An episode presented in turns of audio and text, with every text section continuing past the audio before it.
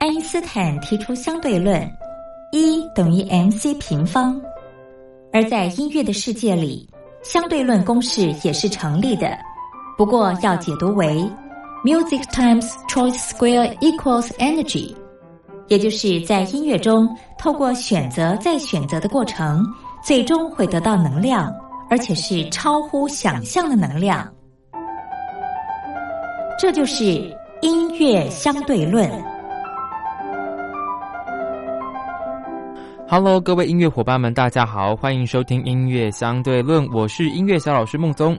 大家一定会很疑惑，音乐相对论要怎么运算呢？让我来给大家解答。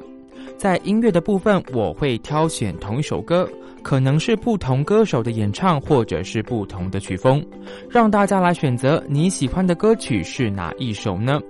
我会在节目上为大家分享哦。如果大家有觉得不错的歌曲，也可以来信让我介绍哦。那我们今天要介绍的歌曲是《Uptown Girl》，这首歌是在一九八三年由 Billy Joe 所演唱的。对小老师我来说，这真是非常年代久远的一首歌。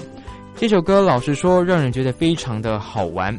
MV 的背景是在一间修车厂，舞裙加上主角，整个都是脏兮兮的，是相当有趣的一首歌。简单的来说啊，就是癞蛤蟆想吃天鹅肉的狂想曲。一起来欣赏这首歌吧。Billy Joel, Odd Time Girl.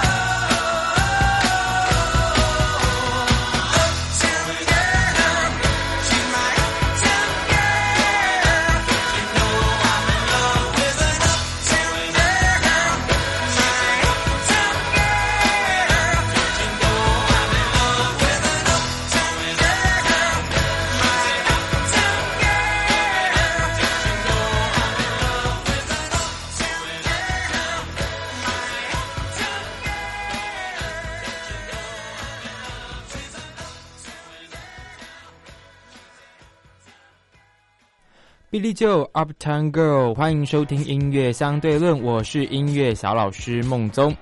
其实一直听到 Uptown 这个英文单字哦，就让我来化身英文小老师给大家解惑一下。Uptown 跟 Downtown 是美国人很常用的一个单字哦。这两个单字主要是来自纽约的区域划分法，大概是以五十七条街以上就会称作 Uptown，直接翻译的话就叫做上城，是以住宅区为主。那在二十三条街以下的话，就会称作 Downtown。直接翻译的话，就会叫做下城，是以商业区为主的哦。哇，这样音乐伙伴们有没有长知识啦？真的是听英文歌学英语呢。好了，那其实除了原唱之外，哎，小老师我也非常喜欢的一个版本哦，就是 Westlife 西城男孩所演唱的。西城男孩是在一九九八年所成立的爱尔兰男子歌唱团体哦。如果知道西城男孩的人，大多都会知道这首歌 Uptown Girl。其实这首歌每次听的时候呢，都能使人的心情一下子激动起来。如果你今天是第一次听到这首歌的话，你可以感受看看，会不会被这个欢乐的节奏所吸引呢？如果你心情不好的时候啊，听听这首歌也是个不错的选择哦，可以让你自己一下子就舒畅起来哦。一起来欣赏这首歌吧，Westlife Uptown Girl。